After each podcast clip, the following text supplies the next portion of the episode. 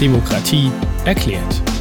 Hallo und herzlich willkommen zurück bei Demokratie erklärt, dem Podcast, wo wir in den Maschinenraum der Demokratie schauen und uns genau angucken, worum geht es eigentlich, ja, was, äh, was passiert so in Deutschland in der Demokratie, wie funktioniert das alles.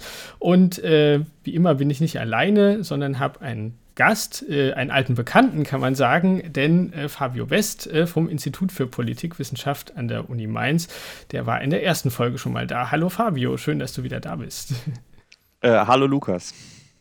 Wir äh, haben uns ja schon mal zusammen über den Bundestag unterhalten und sowohl bei unserer Folge über den Bundestag als auch bei äh, den späteren Folgen, zum Beispiel als wir uns über Gewaltenteilung unterhalten haben, da haben wir, sind wir immer wieder auch über den Bundesrat gestolpert und jetzt ist es endlich soweit, jetzt sprechen wir auch mal über den Bundesrat ähm, der scheint ja so ein bisschen irgendwie auch so in der Wahrnehmung etwas der Unbekanntere zu sein, kann man sagen. Deswegen erstmal die Frage, was ist der Bundesrat überhaupt? Was verbirgt sich dahinter?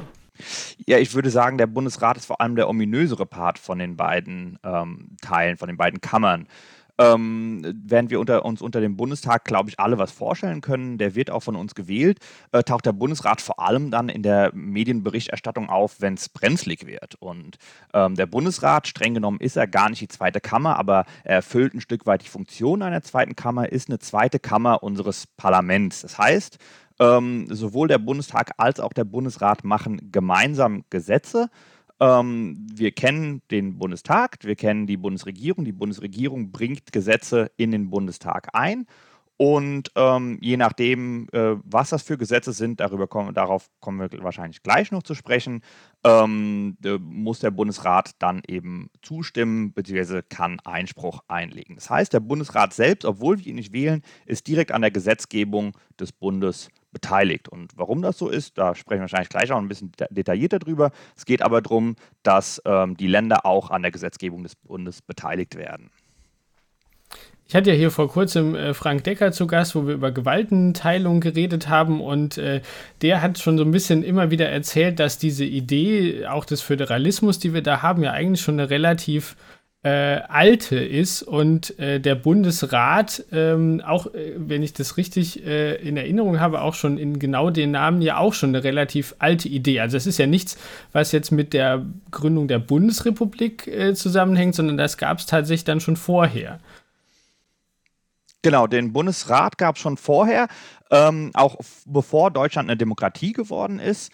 Ähm, in der Weimarer Republik gab es den Bundesrat in einer anderen Form und mit einem anderen Namen, dem Reichsrat dann auch, wenn auch mit anderen Kompetenzen. Der Bundesrat selbst geht darauf zurück, dass im Zuge der Nationalstaatsbildung, ähm, Deutschland hat ja relativ, star äh, relativ spät ähm, zu einer, sich zu einem Nationalstaat ausgebildet, ähm, die Fürsten natürlich Macht verloren haben. Und äh, das heißt letztendlich im Zuge der Nationalstaatsbildung gab es in ganz Europa dann ähm, Streitigkeiten zwischen der Zentralmacht, den Königen und ähm, den regionalen Herrschern, nämlich den Fürsten. Und je nachdem, wie stark die Zentralmacht war und wie stark die Fürsten waren, ähm, wurden die äh, regionalen äh, Mächte dann eben mehr oder weniger an der Gesetzgebung beteiligt. Wir kennen das alle aus Frankreich, ein Zentralstaat. Da geht alle Macht von Paris aus, einfach äh, weil die regionale Repräsentation zur Zeit der Nationalstaatsbildung Frankreichs viel, viel schwächer ausgeprägt war. In Deutschland, wir kennen das, wir sind sehr, sehr lange ein Flickenteppich gewesen, gerade weil die Fürsten so viel Macht gehabt haben. Und dementsprechend musste man, als man es dann endlich geschafft hat, einen deutschen Nationalstaat zu bilden, die Fürsten dann auch ähm, an der Macht teilhaben lassen, die Macht der Zentral, äh, in der Zentralmacht ähm, ja, sozusagen mit den Fürsten teilen. Und deswegen haben wir eine relativ starke ähm, ja, Position der Länder im Bundesrat. Das war auch damals schon so. Im, in der Weimarer Zeit war das dagegen nicht so. Im Reichsrat hat man die Position der Länder sehr, sehr stark abgeschwächt. Der Reichsrat war damals, äh, ja, hatte nicht besonders viele Befugnisse.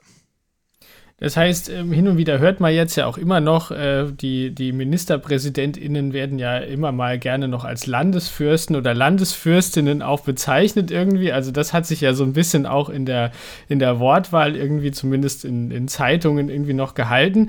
Aber das heißt, wir haben ja vorhin schon gesagt, wir wählen diese Leute nicht, sondern das sind die, das sind die Landesregierungen, die da vertreten sind mit den jeweiligen Ministerpräsidenten und Ministerpräsidentinnen dann. Das heißt ja aber auch, dass die Zusammensetzung dieser Kammer, wenn wir es jetzt mal so nennen wollen, eine ganz andere sein kann als die im Bundestag. Absolut. Und ähm, das ist auch in der Regel so. Also man unterscheidet ähm, die Länder, die im Bundesrat sitzen, in drei verschiedenen Gruppen, nämlich zum einen in die Regierungsländer, zum anderen in die Oppositionsländer. Und dann gibt es noch die dritte Gruppe und die ist mittlerweile sehr, sehr groß geworden, nämlich die der gemischten Länder. Wir stellen uns, wenn wir jetzt 20, 30 Jahre zurückdenken, äh, vor, es gab in der Regel dann eine ähm, schwarz-gelbe oder eine rot-grüne Regierung. Ähm, und äh, dementsprechend, und das war auch auf den Landesebenen der Fall, und entweder gab es, wenn wir jetzt davon mal ausgehen, es gab eine schwarz-gelbe Bundesregierung, dann ähm, gab es schwarz-gelbe Landesregierungen und rot-grüne Landesregierungen. Und wenn es schwarz-gelbe waren, das waren die Regierungsländer, ähm, auf deren ähm, ja, Zustimmung konnte man sich als Regierung oft, aber nicht ähm, immer verlassen. Das waren ja die eigenen ähm, Parteien, die dann in den Ländern an der Regierung waren. Die Oppositionsländer dagegen, die haben in der Regel dagegen gestimmt. Das wusste man auch. Spannend waren dann vor allem die oder sind vor allem die gemischten Länder, nämlich diejenigen, bei denen ein Teil der Landesregierung auch in der Bundesregierung sitzt und ein anderer Teil dagegen im Bund in der Opposition ist. Also wenn wir jetzt mal an die jetzige Bundesregierung denken, eine Ampel, dann haben wir mit Rheinland-Pfalz noch ein Regierungsland und ähm, äh, zahlreiche ähm, gemischte Länder. Also wenn wir uns die Zusammensetzung auf der Landesebene anschauen, dann haben wir jede Menge ähm, schwarz-grüne Koalitionen, wir haben ähm, ja eine ganze Diversität an verschiedenen Bündnissen. Ähm, und dementsprechend gibt es mittlerweile fast ausschließlich gemischte Länder. Und das ist das äh, Spannende letztendlich. Ähm, es gab früher vor allem dann die sogenannte Bundesratsklausel, wenn sich ein Land nicht einig geworden ist, äh, wie es im Bundesrat abstimmt, denn darauf kommen wir wahrscheinlich gleich auch noch zu sprechen, ähm, die Bundesländer müssen im ähm, Bundesrat einstimmig abstimmen, ähm, dann hat man sich enthalten. Und also einstimmig abstimmen bedeutet, dass ein Bundesland also es müssen nicht alle Bundesländer zusammen einstimmig sein, sondern ein Bundesland für sich hat sozusagen nur eine Stimme und die kann dann Ja, Nein oder Enthaltung sein. Das ist damit gemeint, nehme ich an, oder? Genau, der Bundesrat selbst, da können selbstverständlich die Länder unterschiedlich abstimmen, aber innerhalb eines Landes muss gleich abgestimmt werden. Es ist auch nicht so, dass jedes Land nur eine Stimme hat, sondern zwischen drei und sechs. Das unterscheidet sich je nach Einwohnerzahl des Landes. Äh, kleinere Länder, äh, das Saarland, Bremen haben dann beispielsweise nur drei Stimmen. Ähm, Nordrhein-Westfalen, Bayern und ein paar andere haben sechs Stimmen. Und ähm, die müssen aber dann alle dafür oder dagegen oder als Enthaltung eben abgestimmt werden. Es gab da auch mal einen Fall, der relativ berühmt geworden ist. Ähm, Klaus Wowereit war damals äh, Vorsitzender des Bundesrates 2002. Und da ist sich, wenn ich mich nicht täusche, Brandenburg nicht einig geworden, ob sie beim Zuwanderungsgesetz dafür oder dagegen stimmen. Und dann äh, gab es zwei unterschiedliche Aussagen. Und ähm, Herr Wowereit hat sich dann beim Ministerpräsidenten versichert, was denn die Position des Landes sei. Und der hat daraufhin, weiß gar nicht mehr, seine Entscheidung auf jeden Fall kundgetan. Und ähm, daraufhin ist man dann äh, ja, weitergegangen und hat das Gesetz dann oder hat dann eine Entscheidung getroffen. Und das wurde später vom Bundesverfassungsgericht einkassiert. Also es kann auch nicht der Ministerpräsident sich über äh, seine Minister hinwegsetzen, sondern es muss wirklich eine einstimmige Entscheidung im Bundesrat getroffen werden. Man muss vorher eben diskutieren als Landesregierung und entscheiden, ist man eigentlich dafür, dagegen oder enthält man sich. Das wird tatsächlich jetzt ja dann immer spannender, wenn wir wirklich so, also es gibt, ich weiß nicht, gibt es überhaupt auch noch ein reines Oppositionsland, Bayern vielleicht? Oder wie ist da gerade die Koalition Bayern könnte? Genau, Bayern ist auf jeden Wähler, Fall ein? Oppositionsland. Ne? Da sind die Freien Wähler dran, was auch eine spannende ähm, Komposition ist, einfach weil die Freien Wähler, die ähm, auf der Bundesebene ja gar keine Rolle spielen, weil sie im Bundestag gar nicht drin sitzen, über die bayerische Landesregierung an der ähm, Gesetzgebung des Bundes im, über den Bundesrat mitwirken.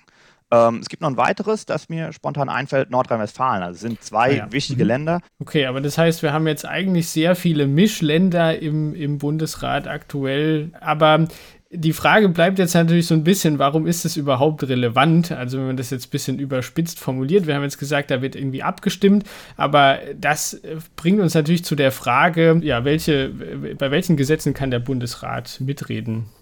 Ja, das Spannende ist äh, bei allen. Ähm, also je nachdem, welches was, oder was für ein Gesetz der Bundestag verabschieden möchte. Wir unterscheiden da zwischen den sogenannten Zustimmungsgesetzen bzw. Äh, zustimmungspflichtigen Gesetzen und Einspruchsgesetzen.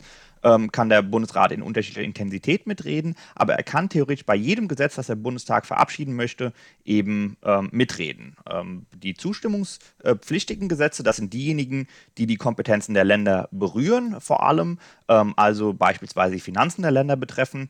Die, äh, da ist der Bundestag darauf angewiesen, dass der Bundesrat auch wirklich zu diesen Gesetzen zustimmt. Das ist eigentlich ein relativ spannendes Konstrukt, denn ähm, die meisten äh, Gesetzesentwürfe, die durch den Bundestag gehen, kommen ja von der Bundesregierung und die hat im Bundestag auch die Mehrheit. Das heißt, ähm, Herr Scholz kann ein Gesetz, was zustimmungspflichtig ist, wahrscheinlich relativ einfach durch den Bundestag bringen. Spannender ist es dann, ob er es auch durch den Bundesrat bekommt. Da ist der Bundesrat ein äh, besonders starker Vetospieler.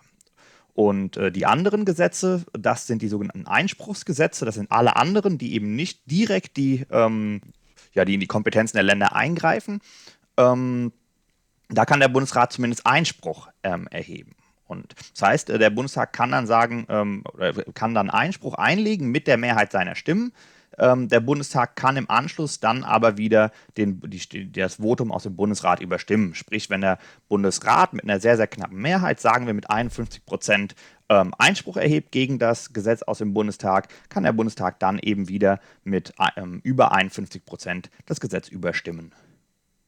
Okay, also äh, aber der Bundestag muss dann also muss einfach nur nochmal abstimmen oder muss, muss dann die Mehrheit größer sein als die im Bundesrat? Oder ist das, ist das egal? Es ist einfach nur, wir haben das jetzt zur Kenntnis genommen und äh, möchten es aber trotzdem so verabschieden. Oder wie kann man sich das vorstellen? Genau, es wird allerdings nicht nur zur Kenntnis genommen, sondern äh, der Bundestag muss wirklich nochmal darüber abstimmen. Und das Spannende ist, ist ähm, er muss mit der Mehrheit seiner Mitglieder dafür abstimmen. Das heißt, es reicht dann nicht, dass ähm, nur 50 Prozent der Abgeordneten da sind und ähm, 50 Prozent bzw. 51 Prozent dafür stimmen, sondern wenn der Bundesrat mit einer 51-prozentigen Mehrheit Einspruch erhoben hat, dann ist der Bundestag darauf angewiesen, dass 51 Prozent seiner Mitglieder, also der ähm, in dem Fall jetzt knapp 800 Abgeordneten, ähm, den, den, dem, sich dem Einspruch widersetzen, sich über, darüber hinwegsetzen. Das heißt, äh, da wird der Bundestag oder muss der Bundestag auch sehr, sehr voll werden, um diesen Einspruch dann auch ähm, ja, zu überwinden. Das heißt aber auch, wenn man jetzt eine knappe Regierungsmehrheit nur hat äh, und der Bundesrat sich aber relativ deutlich dann äh, einen Einspruch erhebt, dann ist das schon, dann geht das nicht ohne die Opposition. Dann ist das schon eine, schon eine sehr knappe Geschichte. Genau, das äh, kann theoretisch der Fall sein. Ähm, in der Praxis kommt es aber relativ selten äh, dazu, denn wir müssen vor allem sehen, ähm, der Bundesrat erhebt insgesamt relativ selten Einspruch gegen die Gesetze ähm, weil zum einen, darauf kommen wir wahrscheinlich auch gleich noch zu sprechen, der ähm, äh, Vermittlungsausschuss zwischengeschaltet ist äh, und zum anderen, weil die Bundesregierung, der Bundestag natürlich das Verhalten des Bundesrats antizipiert. Das heißt, alleine durch die Existenz des Bundesrats und weil man weiß, der Bundestag kann, ähm, äh, der Bundesrat kann Einspruch erheben, ähm, äh, tritt man vor in Gesprächen mit dem Bundesrat, ähm, mit den Landesregierungen, ähm, äh, schaut, wie, äh, wie viele Landregierungen man auf der eigenen Seite hat, welche man nicht auf der Seite hat, ob man die vielleicht umstimmen kann. Das ist ein gängiges Prozedere. Ähm, also ein Großteil der Bundesregierung mussten ähm, zumindest zeitweise auch mit unsicheren Verhältnissen im Bundesrat zurechtkommen und das ging auch sehr, sehr gut. Ähm, wir haben einen Fall, bei dem es scheinbar nicht mehr ging, das ist die ähm, berühmte Vertrauensfrage, die Schröder 2005 gestellt hat. Ähm, die SPD hatte zu dem Zeitpunkt gerade mit Nordrhein-Westfalen die letzte letzte, das letzte Land ähm, verloren als äh, rot-grüne Landesregierung und sah sich einer ja, Übermacht aus äh, vor allem schwarz-gelben ähm, Regierungen in den Ländern im Bundesrat gegenüber. Und ähm, Gerhard Schröder hat daraufhin ähm, gesagt, dass er so nicht mehr weiter regieren kann, weil der Bundesrat eben eine Blockadehaltung einnehmen könnte und hat daraufhin dann ähm, relativ umstritten die Vertrauensfrage gestellt und äh, es dann so zu Neuwahlen kommen lassen, aus der dann ja auch eine schwarz-gelbe Regierung hervorgegangen ist, die dann wiederum die Mehrheit im Bundesrat hinter sich hatte. Das heißt aber üblicherweise ist es so ein bisschen, also vorauseilender Gehorsam oder so. Man versucht sich vorher abzustimmen und möchte eigentlich diese Blöße der, des, des Widerspruchs da auch dann, dann vermeiden ähm, und, und baut es vorher schon ins Gesetzgebungsverfahren ein. Ähm, jetzt haben wir ja aber auch noch die Gesetze, die ohnehin ja auch zustimmungspflichtig sind. Du hast schon gesagt, äh, die Kompetenzen der Länder betreffend. Also wie kann man sich das vorstellen? Finanzen war ein Punkt, wahrscheinlich dann ja auch die klassischen äh, föderalen Kompetenzen wie Bildung vor allem dann. Ähm, Gibt es noch was, was, was da üblicherweise dann zustimmungspflichtig ist? Also noch Themengebiete, die das berühren kann? Naja, relativ viele ähm, Themengebiete berührt es letztendlich. Wir dürfen nicht vergessen, etwa ein Viertel der ähm, Gesetze sind zustimmungspflichtig. Ähm, äh, früher war es sogar eine ganze Reihe mehr. Wir haben 2006 eine Föderalismusreform in Gang gebracht, ähm, verabschiedet, die dazu geführt hat, dass der Anteil zumindest einigermaßen gesunken ist ähm, weil der Bundestag einen Großteil oder der Bund einen Großteil seiner ähm, hoheitlichen Kompetenzen ja gar nicht selbst ausübt, sondern nur die Gesetze erlässt und die Länder die ausüben. Wenn wir an ein weiteres äh, Beispiel denken, an, das, an die Aufrechterhaltung ähm, der öffentlichen Ordnung, das ist auch eine Bundesaufgabe, ähm, die aber letztendlich von den Landespolizeien ausgeführt wird. Das heißt, wenn der Bund dann Gesetze, ähm, die die Polizei betreffen, ähm, erlässt, dann äh, müssen die im Bundesrat eben auch die Zustimmung bekommen, weil letztendlich die Länder diejenigen sind, die sie ausführen müssen. Da kann es jetzt natürlich schon immer mal wieder sein, dass es da äh, zu Streitigkeiten kommt, also dass der Bundesrat dem Gesetz nicht zustimmt. Ist es dann vorbei? Muss das Gesetz dann eingestampft werden oder gibt es dann sozusagen eine zweite Chance? Ähm, genau, äh, wenn der Bundesrat tatsächlich ähm, dem Gesetz nicht zugestimmt hat, dann ist in der Regel das, äh, der Gesetzgebungsprozess beendet. Ähm, wir dürfen nicht vergessen, es gibt auch den Vermittlungsausschuss und der wird aber vorher tätig. Ähm, jetzt ist nochmal ganz kurz die Brücke da zu den Einspruchsgesetzen. Bei den Einspruchsgesetzen muss der Bundesrat ähm, den Vermittlungsausschuss anrufen, bevor ähm, er Einspruch erhebt. Beim, bei zustimmungspflichtigen Gesetzen kann der Bundesrat oder die Bundesregierung oder der Bundestag den Vermittlungsausschuss ähm, anrufen, ähm, wenn, eine, äh, wenn, wenn droht, dass der Bundesrat seine Zustimmung verweigert.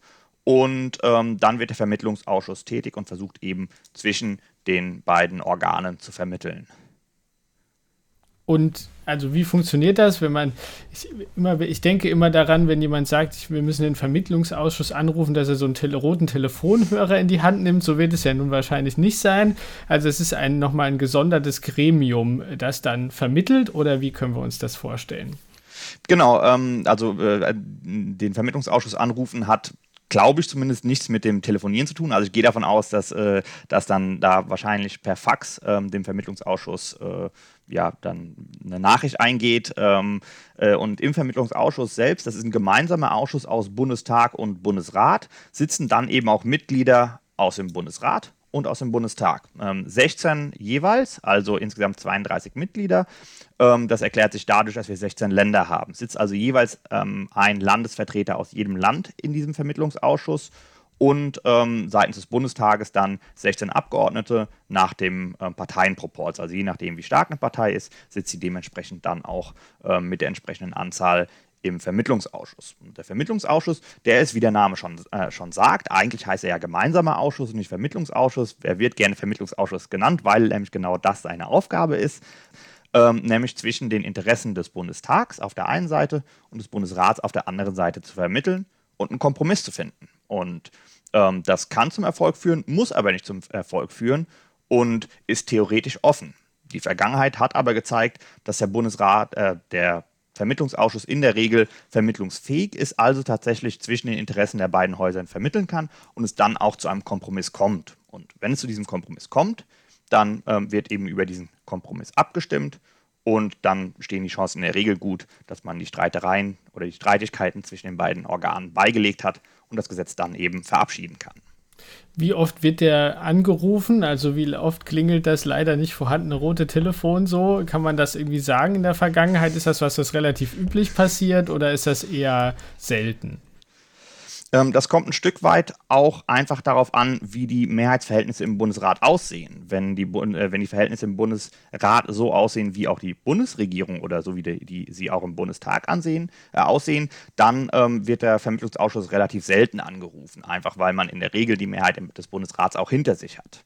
Wenn die Mehrheitsverhältnisse dagegen ähm, gegensätzlich sind, also eine andere Mehrheit im, im, im Bundesrat existiert, dann äh, wird der Vermittlungsausschuss regelmäßig konsultiert. Ich habe eben schon das Beispiel äh, Gerhard Schröder 2005 erwähnt. Ähm, der konnte nicht mal mehr mit Hilfe des Vermittlungsausschusses oder sah keine Möglichkeit mehr, mit Hilfe des Vermittlungsausschusses auch Mehrheiten im Bundesrat für seine, ähm, auch muss man sagen, glaube ich, äh, umstrittene Reformagenda zu finden. Das lag jetzt vielleicht bei Schröder, du hast es schon angesprochen, an der umstrittenen Reformagenda. Wenn wir jetzt so ein bisschen in andere Länder gucken, fällt mir so zum vielleicht auch hinkenden Vergleich, aber immer fallen mir die USA ein, wo wir natürlich ein anderes System haben, aber wo wir das ja irgendwie sehr gut kennen, dass der Präsident in dem Fall äh, vom Senat völlig blockiert werden kann. Ähm, und dann auch, also wie gesagt, ist ein bisschen ein anderes Beispiel, aber ist es, wäre das ein, Theor ein Szenario, was es in Deutschland auch geben könnte, dass also so eine, so eine, also für den unwahrscheinlichen Fall sozusagen, dass wir 16 keine Ahnung, schwarze Landesregierungen haben und ein, aber irgendwie eine, eine rote Bundesregierung oder so, äh, wäre das also, könnte man damit sozusagen den, den Stock ins Getriebe werfen und die Bundesregierung äh, und vielleicht auch den Bundestag damit irgendwie lahmlegen oder ist das eher ein, ein theoretisches Problem? Ähm, äh, man könnte, es ist aber dennoch eher ein theoretisches Problem. Das liegt einfach daran, der Bundesrat war so konzipiert worden, dass dort ähm, die Landesfürsten vor allem ähm, über äh, ja, die, die, die, Ordnung und über die Administration walten und ähm, keine parteipolitische Einflussnahme äh, im Bundesrat vonstatten gehen sollte. Das hat nicht besonders lang angehalten.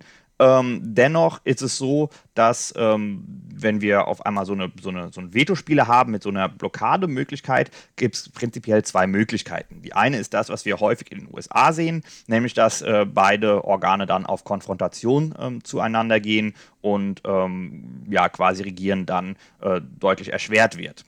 Theoretisch wäre das auch bei uns möglich.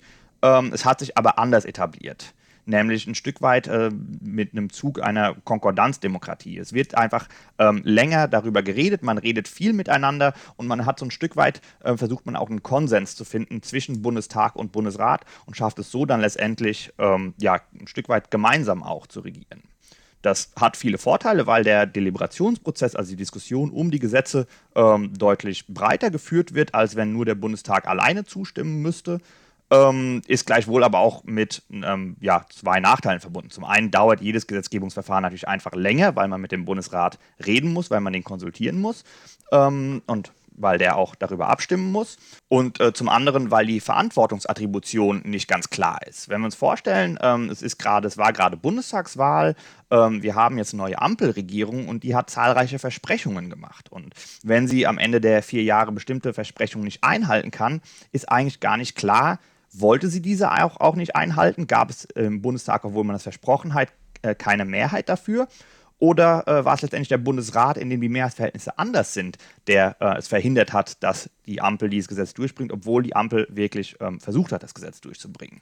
Und dementsprechend erschwert natürlich die Verantwortungsattribution. Warum gehen bestimmte Dinge äh, oder Gesetze, warum passieren bestimmte Gesetze und andere nicht? Aber also theoretisch könnte man das ja schon prüfen. Also man könnte ja schon gucken, welche äh, welche Gesetzeseingaben macht die Regierung in den Bundesrat, gehen die durch die, äh, in den Bundestag, gehen die durch den Bundestag und äh, scheitert es am Bundesrat. Aber das ist dann wahrscheinlich auch eher ein Wahrnehmungsproblem, weil wir uns alle dann nicht so detailliert damit auseinandersetzen. Wir sehen nur, am Ende ist nichts bei rumgekommen oder die, was weiß ich, die, das, verspro das versprochene Geschenk XY, Steuergeschenk oder was auch immer, ist einfach nicht bei mir angekommen. Und der Weg dahin ist dann vielleicht eigentlich klar, aber äh, wir, wir, wir attribuieren das dann, äh, also wir ordnen das äh, dann letztendlich der falschen Institution zu, die eigentlich nichts dafür kann. Also, oder ist es eher ein, ein Wahrnehmungsproblem dann? Äh, oder ein. Oder ja, es, es, ist ein Wahrnehmungs-, es ist ein Wahrnehmungsproblem, es ist aber auch ein Stück weit ein Komplexitätsproblem. Also in den Medien wird regelmäßig darüber berichtet, was der Bundestag äh, zu bestimmten Themen sagt, wo er Einspruch erhebt, beziehungsweise wo er auch die Zustimmung verweigert. Ähm, das Problem ist, dass niemand, auch ich nicht sagen kann, äh, wenn es zu, zur nächsten Bundestagswahl kommt, ähm, woran ist es denn, woran sind mhm. die einzelnen Gesetze denn wirklich gescheitert? Also ich finde es beeindruckend, wenn beispielsweise, ich glaube, die Süddeutsche diesen Koalitionstracker hat und quasi dann immer evaluiert, welche, äh, welche Vorgaben aus dem Koalitionsvertrag ähm, denn eigentlich äh, eingehalten worden sind, welche gescheitert sind, welche ähm, ja zum Teil eingehalten worden sind. Und allein das stelle ich mir schon unfassbar komplex vor. Dann auch noch zu evaluieren, wer ist eigentlich dran schuld, dass dieses äh, Gesetz auch wirklich gescheitert ist. Ähm, das stelle ich mir als Wähler als eine unvorstellbar schwierige Aufgabe vor und das ist nicht möglich, sondern in vier Jahren wird man einfach wieder entscheiden, was habe ich ähm, eigentlich, äh, was hat sich in meiner Situation verbessert und was hat sich nicht verbessert, hat sich das Land in die ähm, Richtung entwickelt, in die ich es erwartet hätte oder nicht? Und wenn das nicht der Fall ist, dann bestrafe ich eben die Regierung, indem ich jemand anderen wähle, ob das die Regierung dran schuld ist oder die Mehrheiten im Bundesrat, ist dann wahrscheinlich bei der Wahlentscheidung zweitrangig. Also es ist einfach nicht überschaubar. Der Prozess ist von außen, gerade auf die vier Jahre ge ge ge geblickt, einfach nicht, nicht sinnvoll überschaubar. Du hast vorhin, äh, musst hin und wieder mal auf die Fremdwörter achten, du hast vorhin von äh, Konkordanzdemokratie äh, gesprochen. Ich glaube, das müsstest du uns noch mal ganz kurz erläutern, was damit gemeint ist, was das bedeutet.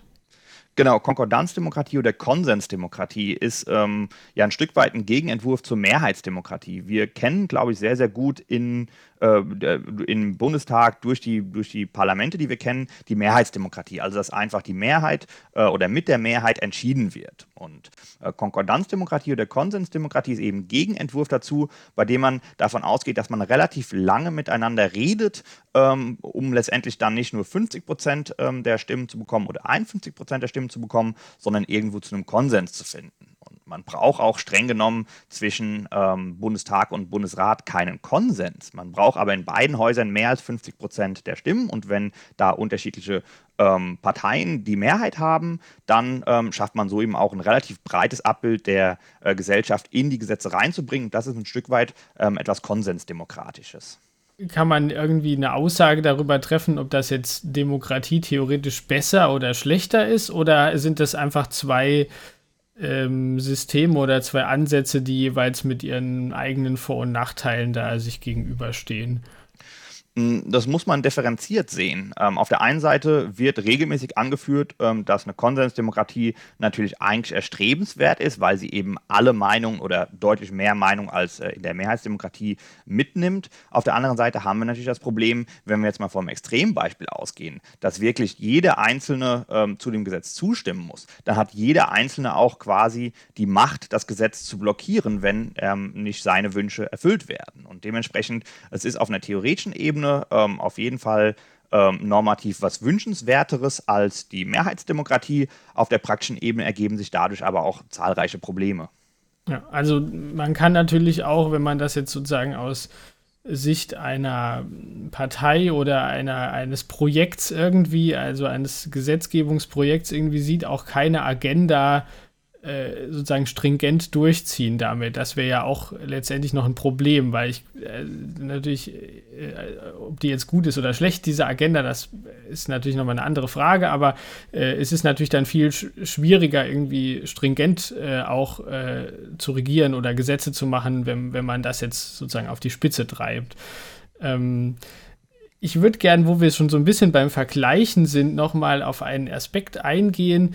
Ähm, du hast ganz am Anfang schon mal kurz über Kammern gesprochen, also dass man das so als zweite Kammer sieht, aber es eigentlich vielleicht gar nicht so richtig eine zweite Kammer ist. Also wir kennen ja so auch im europäischen Ausland das äh, schon hin und wieder. Also es gibt in Großbritannien das House, of Lords und das House of Commons. Es gibt in, äh, in äh, über den Teich gibt es, da haben wir eben schon ganz kurz drüber gesprochen, das Repräsentantenhaus und den Senat.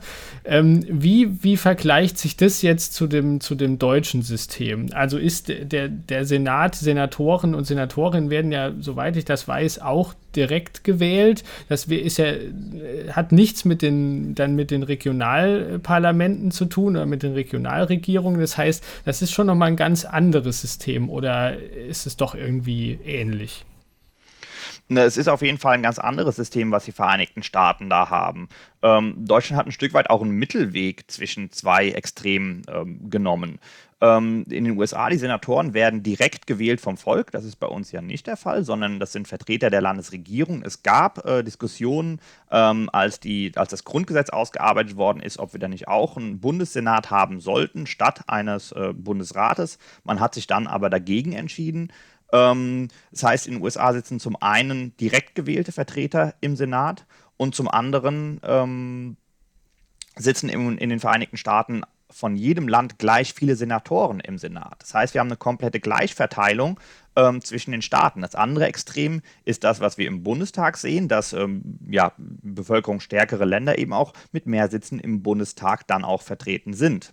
Und der Bundesrat ist ein Stück weit ein Mittelweg zwischen diesen beiden. Auf der einen Seite haben wir eine Komponente, die, ähm, die nach der Einwohnerstärke gestaffelt ist. Ähm, einwohnerstärkere Länder haben mehr Stimmen im Bundesrat als ähm, äh, einwohnerschwächere Länder. Gleichzeitig ähm, das Ganze aber nicht so stark ausgeprägt ist, dass beispielsweise ähm, Bremen als äh, das kleinste bzw. Äh, einwohnerschwächste Bundesland, ähm, dass die Stimmen von Bremen quasi äh, im Prozess im Bundesrat nicht besonders viel wert sind, weil einfach äh, Nordrhein-Westfalen mit seinen 18, 19 Millionen äh, Einwohnern ähm, äh, Bremen einfach überstimmen würde. Wir haben jetzt äh, so ein bisschen den vergleichenden Blick gewagt. Wir haben uns angeschaut, was, ähm, ja, welche Gesetzgebungskompetenz hat der Bundesrat, äh, wo muss er gehört werden. Und wir wissen jetzt eigentlich überall. Und ähm, haben wir aber, gibt es jetzt noch irgendeinen Aspekt äh, zum Bundesrat, den wir noch nicht betrachtet haben, den wir uns aber noch anschauen ähm, müssten? Also hat der, kann der Bundesrat beispielsweise auch selber aktiv tätig werden oder ist es, in, äh, ist es ein Organ, was eigentlich immer nur, nur in Anführungszeichen, aber was immer von außen mit äh, zum Beispiel Gesetzesvorschlägen ähm, bombardiert wird und die dann äh, abarbeitet? Oder hat der, kann, kann, der Bundesrat selber auch aktiv werden? Nee, ähm, der Bundesrat hat tatsächlich auch ähm, ein Gesetzgebungs-, ähm, ein Gesetzesinitiativrecht, äh, so wie es korrekt heißt. Ähm, das heißt, er kann auch eigene Gesetze einbringen. In der Praxis passiert das aber relativ selten.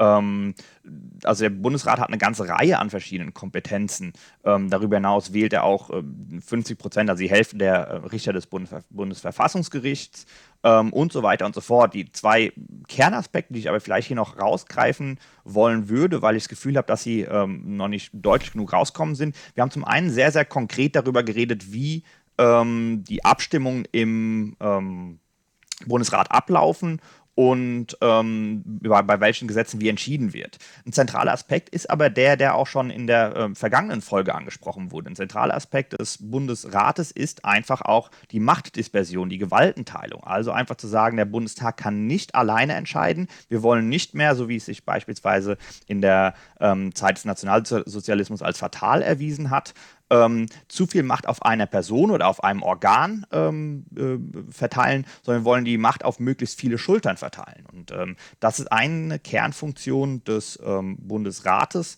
auch einfach ähm, die Macht der, der Gesetzgebung oder die, Gesetzgebung zwischen den zwei Organen, Bundestag und Bundesrat, aufzuteilen. Natürlich mit klaren Kompetenzen. Der Bundestag als die erste Kammer, als die stärkere Kammer, als die Volkskammer und der Bundesrat dann eben ähm, in der Regel ähm, mit, mit, der, mit einer Einspruchsmöglichkeit.